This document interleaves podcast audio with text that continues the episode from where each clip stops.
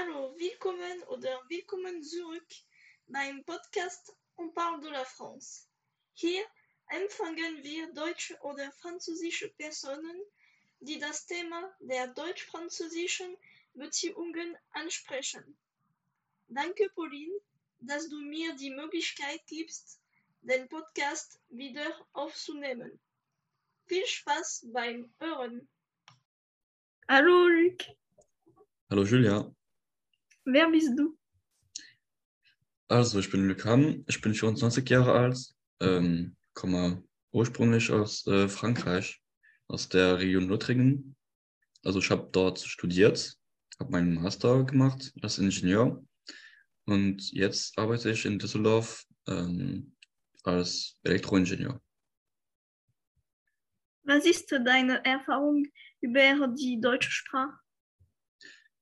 Also meine Erfahrung über die deutsche Sprache kommt schon von der ähm, Proximität, also dass äh, Deutschland und ähm, Frankreich auch nah sind. Ähm, und ähm, von daher habe ich äh, Deutsch auch äh, sehr früh gelernt schon.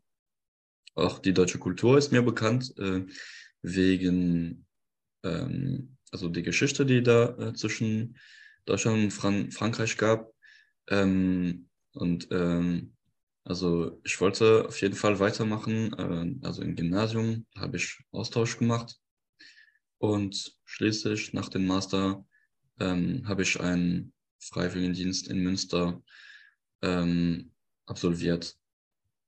Und äh, ja, das Ganze, um mein Deutsch zu verbessern natürlich, aber auch ähm, weil es gibt auch ähm, Vorteile, die, die ich in, in Deutschland sehe. Und äh, ich finde, das ist ein sehr schönes Land.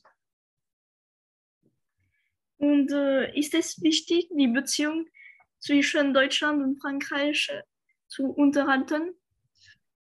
Ähm, ich glaube tatsächlich, dass es ähm, also wichtig ist. Ähm, aber ich kann natürlich nur von meiner Perspektive reden, ähm, weil für mich war es auch für die Autonomie, das heißt, ähm, also die Selbstständigkeit schon wichtig, äh, in ein anderes Land zu gehen, der eigentlich ganz nah ist, auch der äh, mir äh, auch am Herzen liegt.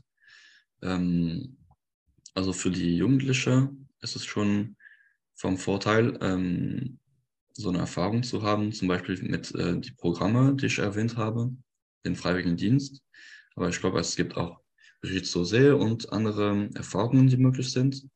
Man könnte auch tatsächlich ähm, in, für ein Jahr äh, in Deutschland stu ähm, studieren. Also, okay, studieren kann man auch, aber arbeiten.